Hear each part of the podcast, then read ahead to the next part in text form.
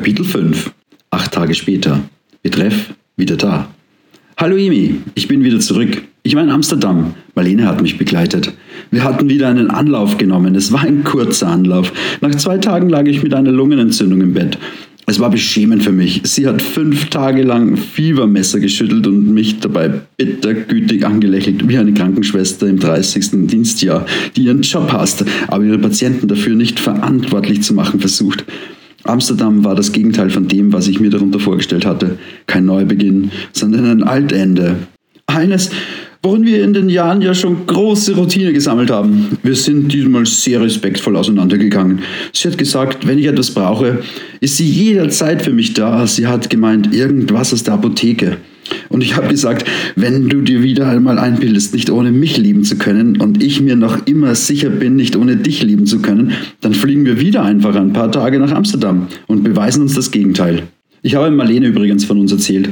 Sie hat darauf reagiert, als wäre dieser Zustand kritischer als meine Lungenentzündung. Ich habe gesagt, es gibt da eine Frau aus dem Internet, die mich sehr beschäftigt. Sie, wie alt ist sie?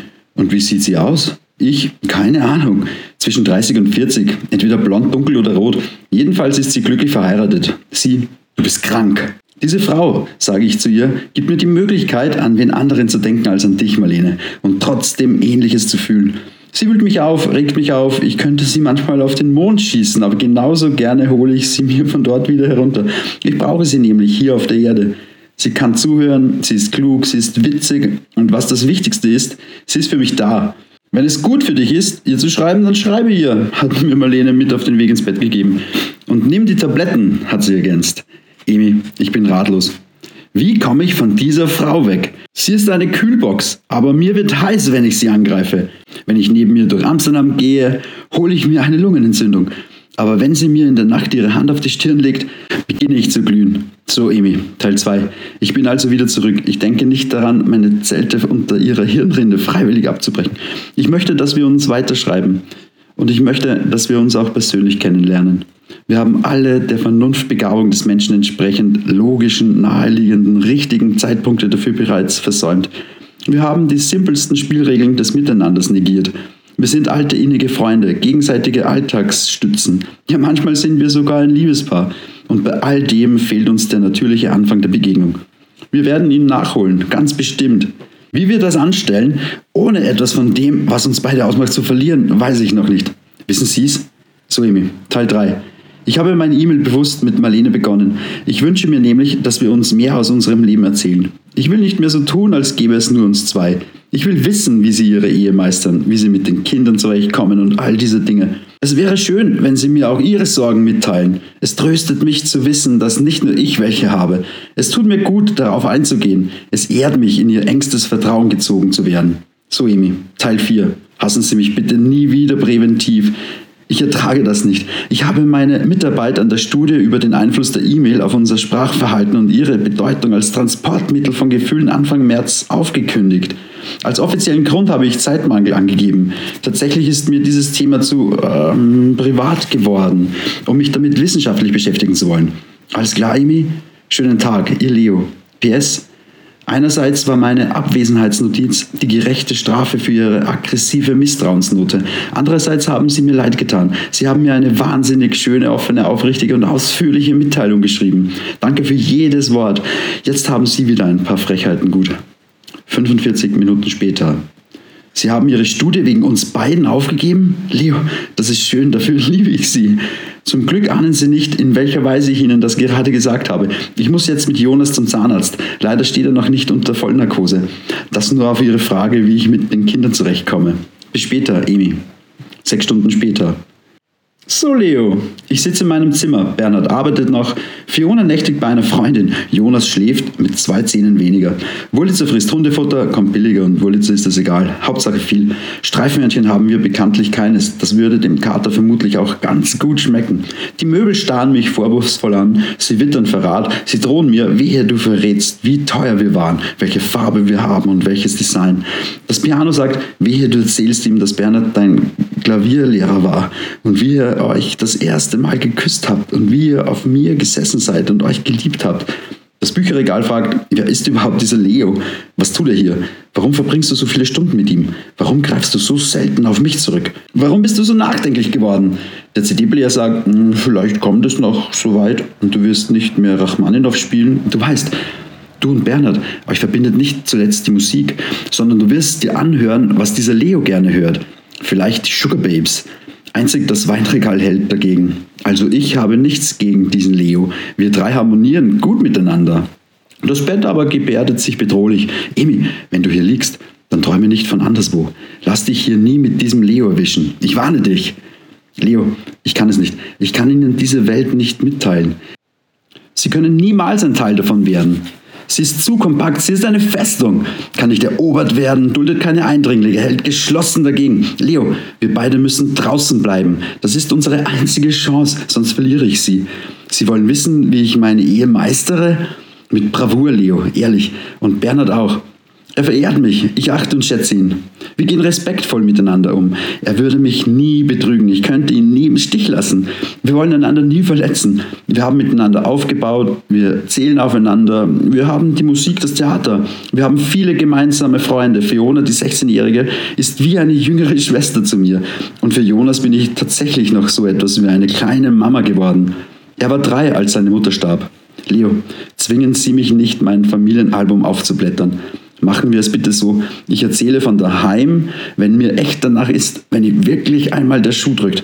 Wenn ich die Meinung von einem ganz, ganz engen Freund einholen will. Sie aber können mir jederzeit aus Ihrem Privatleben berichten. Bis in die brisantesten Details. Nur nichts Erotisches. Das erlaube ich Ihnen nicht. So, und jetzt gehe ich ins Bett und werde endlich wieder einmal gut schlafen. Leo, so schön, dass Sie wieder da sind. Leo, ich brauche Sie. Ich muss mich auch außerhalb meiner Welt bewegen und spüren können. Leo, Sie sind meine Außenwelt. Und morgen reden wir über Marlene. Dafür benötige ich einen ganz klaren Kopf. Gute Nacht, mein Lieber. Gute Nacht, Kuss. Am nächsten Tag. Betreff Marlene. Guten Morgen, Leo. Wenn es weder miteinander noch ohne einander geht, gibt es nur eine Möglichkeit. Stattdessen. Leo, Sie brauchen eine andere. Sie müssen sich wieder verlieben. Erst dann wissen Sie, was Ihnen die ganze Zeit gefehlt hat. Nähe ist nicht die Unterbrechung von Distanz, sondern ihre Überwindung. Spannung ist nicht der Mangel an Vollkommenem, sondern das stete Zusteuern darauf und das wiederholte Festhalten daran. Leo, es hilft nichts. Wir brauchen eine Frau für Sie. Sicher, es ist naiv zu sagen, vergessen Sie Marlene, aber tun Sie es trotzdem und zwar wirklich. Folgender Vorschlag. Denken Sie statt an Marlene bewusst immer an mich. Sie dürfen sich alles mit mir vorstellen, was Sie mit Marlene gerne machen würden. Meine Möbel schauen mich schon wieder einigermaßen an. Ich meine, das ist nur ein Übergangsstadium, bis wir eine Frau für Sie gefunden haben. Was wollen Sie für eine? Wie soll sie aussehen? Los, sagen Sie es doch endlich. Vielleicht habe ich tatsächlich wen für Sie. Im Ernst, eine Frau, die über uns sagt, wenn es gut für dich ist, ihr zu schreiben, dann schreibe ihr. Die ist kilometerweit von dem entfernt, was ich unter Liebe verstehe. Marlene liebt Leo nicht. Leo liebt Marlene nicht. Beide nicht liebenden schöpfen aus der Sehnsucht nach der Liebe des anderen ihre Leidenschaft. So, klüger kann ich's nicht. Ich muss jetzt arbeiten. Bis bald, Emi, die virtuelle Alternative. Vier Stunden später. Liebe Emi von der Außenwelt, ich genieße Ihre E-Mails. Ich bin wirklich dankbar dafür. Richten Sie Ihren Möbeln aus, dass ich Ihre Haltung bewundere und Ihren Teamgeist schätze. Ich werde kein Eindringling im Hause Rotner sein. Die Emio kopiere ich nur auf dem Bildschirm. Besonderes Kompliment an den Weinschrank. Vielleicht legen wir drei wieder einmal ein Mitternachtshappening ein.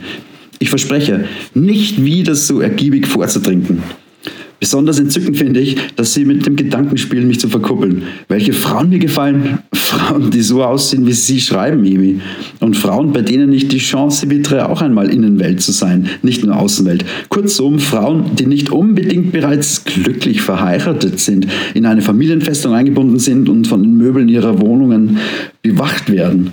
Bis mir so eine über den Weg läuft, komme ich gerne auf ihr Angebot zurück, bewusst an sie zu denken, bevor ich an Marlene denke. Wird mir nicht immer gelingen, aber wenn Sie mich weiter so mit E-Mails verwöhnen, werde ich mich dem Ziel sukzessive annähern. Ich wünsche Ihnen einen angenehmen Abend. Ich treffe heute noch meine Schwester Adrienne. Sie wird sich für mich freuen, dass ich mich von Marlene wieder einmal erfolgreich getrennt habe. Und sie wird sich sicherlich freuen, dass ich mit Ihnen noch in Kontakt bin. Sie kennt nur ein paar Zeilen aus ihren Texten, meine Worte über Sie und drei EMI-Kandidatinnen. Sie mag sie, egal welche der drei sie sind. Sie sieht das so wie ihr Bruder. Am nächsten Tag. Betreff mir. Hallo Leo, in der Nacht habe ich Sie gefunden. Natürlich Mia. Das ist sie, Leo und Mia. Wie das schon klingt, hören Sie zu. Leo, Mia ist 34, bildhübsch, Sportpädagogin, lange Beine, super Figur, kein Gramm Fett zu viel, dunkler Teint, schwarze Haare. Einziger Nachteil, Vegetarierin, aber man muss immer nur sagen, das ist Tofu, dann isst sie auch Fleisch. Sie ist sehr belesen, hochintelligent, unternehmungslustig, fröhlich, immer gut drauf. Kurzum, eine Traumfrau. Und sie ist Single. Soll ich sie beide bekannt machen? Eineinhalb Stunden später. Emi, Emi, Emi. Über solche langbeinigen Mias weiß ich Bescheid. Praktisch jede Woche stellt mir meine kleine Schwester eine neue vor. Ich kenne Modekataloge voll mit 0,0% fetten Models aller Mia. Eine schöner und langbeiniger als die andere. Und alles sind sie Singles. Und wissen Sie warum, liebe Emi? Weil sie es gerne sind und weil sie es noch eine Weile bleiben wollen. Außerdem, ich will Sie ja nicht bremsen in Ihrer Euphorie, liebe Außenwelt-Emi, aber mir ist derzeit eigentlich gar nicht danach, eine Traum-Mir kennenzulernen. Ich bin sehr zufrieden so, wie ich lebe. Trotzdem danke für Ihre Bemühungen. Übrigens, liebe Grüße von meiner Schwester. Sie sagt, dass ich nur ja nicht den Fehler machen darf, Sie zu treffen. Sie sagt wörtlich, ein Treffen wäre das Ende eurer Beziehung. Und diese Beziehung tut dir wahnsinnig gut. Schönen Tag, Leo. Zwei Stunden später. Okay, Leo, unser Treffen kann warten. An diesen Gedanken habe ich mich schon gewöhnt. Sie machen noch einen geduldigen Menschen aus mir. Freut mich ganz besonders, wie Ihre Schwester über uns denkt. Aber warum ist sie so sicher, dass eine Begegnung unserer Beziehung beenden würde? Meint sie beendet von Ihnen oder von mir? Und noch etwas, Leo. Sie haben in Ihrer gestrigen Abend-E-Mail wieder einmal meinen Zustand glücklich verheiratet erwähnt. Warum haben Sie glücklich verheiratet unter Anführungszeichen gesetzt? Das erweckt den Anschein, als wollten sie etwas Phrasenhaftes daraus machen, mit so einer leicht spöttischen Note. Wissen Sie, was ich meine? Aber nun zu mir. Da haben Sie mich komplett falsch verstanden. Das ist nicht so eine plakative Schönheit aus dem Modemagazin. Mir ist eine echte Klassefrau. Und sie ist absolut ungewollt in ein Single-Dasein geschlittert. Ein typischer Fall von Beziehungsfehlsteuerung in jungen Jahren. Man lernt mit 19 einen Mann kennen, außen ein Adonis, ein Testosteronpaket, ein richtig praller Sexkoffer, innen hohl, vor allem in der Gehirngegend. Zwei aufwühlende Jahre des Wartens und Hoffens vergehen, bis er endlich den Mund aufmacht. Dann ist der Zauber vorbei. Dann ist man 21 und lernt natürlich sofort wieder so eine schöne verpackte Schachtel kennen. Und man denkt, diesmal muss aber mehr drinnen sein. Wieder nicht. Nächster Versuch. Daraus entwickelt sich ein klassisches Frauenschicksal. Sie glaubt, den immer gleichen Typen zu brauchen, um den Irrtum vom ersten Mal zu korrigieren. Jeder weitere Irrtum bindet sie aber noch mehr an diesen Typen. Bei mir hat einer wie der andere ausgesehen und keiner hat den Fehler seines Vorgängers ausgemerzt. Im Gegenteil, jeder hat eindrucksvoll bestätigt, dass sein Vorgänger der gleiche Hohlkörper war wie er. Seit zwei Jahren ist sie der Männer müde, antriebsschwach, was neue Begegnungen betrifft. Sie geht keinen Schritt mehr auf jemanden zu. Zu mir hat sie unlängst gesagt, wenn du wen netten kennenlernst, kannst du ihn mir ruhig vorstellen. Aber ich will dabei absolut keine Arbeit haben. Es muss alles von selbst laufen. Wenn es nicht von selbst läuft, dann läuft nichts mehr. Das ist mir. Leo, ich sage Ihnen, Sie werden begeistert von ihr sein. Eineinhalb Stunden später. Liebe Emi, Zuerst einmal zu Ihren Eröffnungsfragen. Erstens, meine Schwester hat nicht präzisiert, wer von uns beiden unsere Beziehung, darf ich Beziehung unter Anführungszeichen setzen, nach einem physischen Treffen zuerst beenden würde. Sie meint wohl eher die Unvereinbarkeit des geschriebenen Dialogs mit dem Gelebten als solche, die bald zu einem Ende des Ganzen führen würde. Zweitens, was ihnen alles auffällt. Die Anführungszeichen bei glücklich verheiratet habe ich aber gar nicht bewusst gesetzt. Vielleicht macht das das Schreibprogramm automatisch? Nein, im Ernst, der Ausdruck kommt von Ihnen und ich zitiere ihn, denn glücklich verheiratet scheint mir stets eine subjektive Wahrnehmung zu sein. Ich bezweifle zum Beispiel, dass ich unter glücklich verheiratet das gleiche verstehe wie Sie oder Ihr Mann. Ist auch gar nicht so wichtig, oder? Spöttisch soll es keinesfalls gewesen sein und ich werde die Anführungszeichen künftig hinweglassen, okay? Und nun zu Ihrer Freundin Mia. Wenn Sie sie wieder einmal treffen, können Sie ihr gerne erzählen, dass Sie einen Mann kennen, der nur eine einzige Frau benötigt hat, um den Irrtum vom ersten Mal nicht und nicht zu korrigieren. Ein Mann, der ebenso müde und antriebsschwach geworden ist, was neue Begegnungen betrifft. Einen, der ebenfalls keinen Schritt mehr auf eine Frau zugeht, der keine Arbeit haben will, bei dem alles von selbst laufen muss. Und wenn es nicht von selbst läuft, dann läuft gar nichts. Sagen Sie ihr, das ist Leo. Mir, das ist Leo. Aber sagen Sie nicht, du wirst begeistert sein von ihm. Denn Begeisterung würde voraussetzen, dass man einander wenigstens einmal in die Augen schaut. Aber das wäre momentan vermutlich zu viel Beziehungsarbeit für mir und Leo. Außerdem beleidigt es mich ein bisschen, wie schnell sie mich an ihre erstbeste Freundin vergeben, Mimi. Ich vermisse ihre Eifersucht. 40 Minuten später. Ach Leo, Eifersucht hin, Eifersucht her. Ich kann sie ja doch nicht mehr besitzen als hier in der Mailbox. Außerdem, wenn Sie einer meiner besten Freundinnen gehören, gehören Sie auch ein bisschen mir. Glauben Sie wirklich, ich verkupple Sie ohne eigennützigen Hintergedanken? Im Übrigen habe ich mir schon öfters von Ihnen erzählt. Wollen Sie wissen, wie sie über Sie denkt? Ich traue Ihnen ja glatt zu, dass Sie jetzt sagen, nein, will ich nicht wissen. Aber ich verrate es Ihnen trotzdem. Sie hat gesagt, Siehst du, Emi, genau so einen Mann hätte ich gerne. Einen, der lieber ein E-Mail von mir haben will als Sex. Sex wollen alle Männer. Klasse hat einer, der nicht das eine, sondern das andere von mir will. Prost. Fünf Minuten später. Emi, Sie sind schon wieder beim Sex. Drei Minuten später. Danke, ist mir aufgefallen. Ich bin eben wieder in die Männerwelt eingetaucht. Acht Minuten später. Fast scheint's, Sie tauchen deshalb so gerne dort ein, um ungehemmt über Sex schreiben zu können. Sechs Minuten später.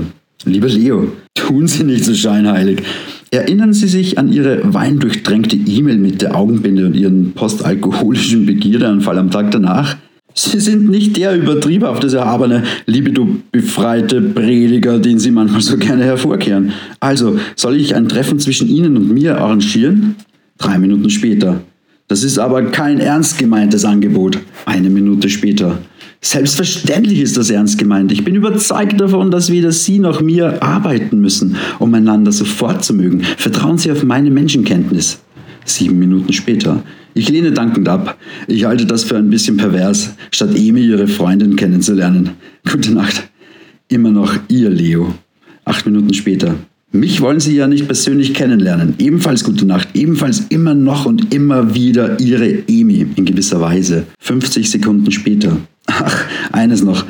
Auf Ihre Ausführungen zum Thema glücklich verheiratet unter Anführungszeichen komme ich noch zu sprechen. Fassen Sie das ruhig als Drohung auf. Schlafen Sie gut, mein Lieber. Emi.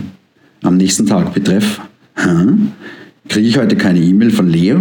Ist er sauer? Wegen mir? Gute Nacht, Emi. Am nächsten Morgen, betreff mir. Guten Morgen, Emi. Ich habe es mir überlegt. Ich komme auf Ihr Angebot zurück. Wenn Sie das einfädeln und Ihre Freundin mir wirklich will, dann treffe ich Sie. Lieber Gruß Leo. 15 Minuten später. Leo? Verarschen Sie mich? 30 Minuten später. Nein, überhaupt nicht. Ich meine das Ganze im Ernst. Ich treffe mir gerne auf einen Kaffee. Seien Sie nur so nett, liebe Emi, und übernehmen Sie die Koordination. Samstag oder Sonntag am Nachmittag ginge bei mir gut. Ein Kaffee aus dem Zentrum wäre mir recht. Entweder wieder das Messecafé Huber oder das Europa oder Café Paris, ganz egal. 40 Minuten später. Leo, Sie sind mir unheimlich. Woher dieser plötzliche Stimmungsumschwung? Machen Sie sich wirklich nicht lustig über mich? Soll ich mir tatsächlich fragen? Sie dürfen dann aber keinen Rückzieher mehr machen. Mir ist keine Frau, mit der man spielt. Drei Stunden später. Und ich bin kein Mann, der mit einer Frau spielt, die er nicht kennt. Zumindest nicht solche Spielerei.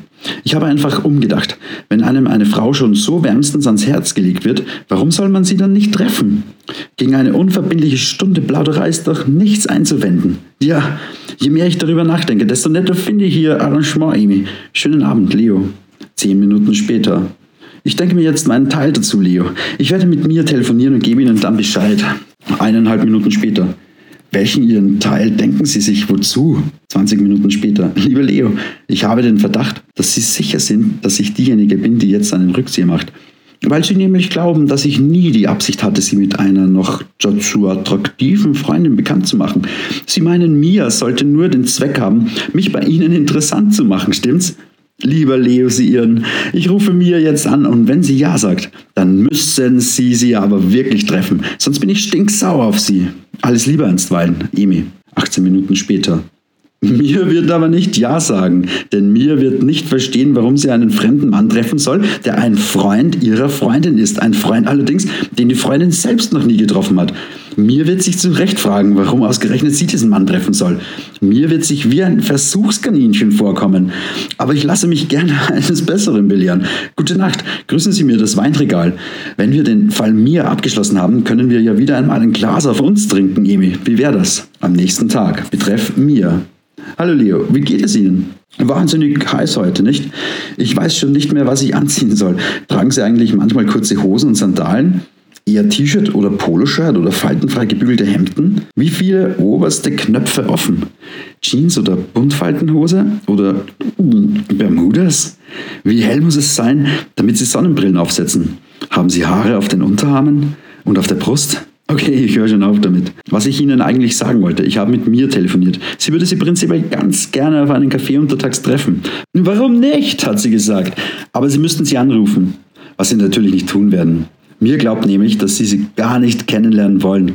Dass das eher eine Solo-Aktion ihrer um Verkupplung bemühten Freundin Emi ist.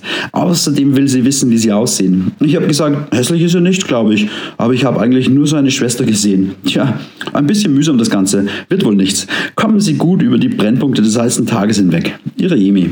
Zweieinhalb Stunden später. Liebe Emi, auf Ihre Fragen. Ja, es geht mir ganz gut. Wahnsinnig heiß, in der Tat. Wenn Sie mir schreiben, ich weiß schon nicht mehr, was ich ausziehen soll, dann heißt das, Sie wollen, dass ich mir vorstelle, wie das aussieht, wenn Emi schon nicht mehr weiß, was sie ausziehen soll. Gewonnen, Emi.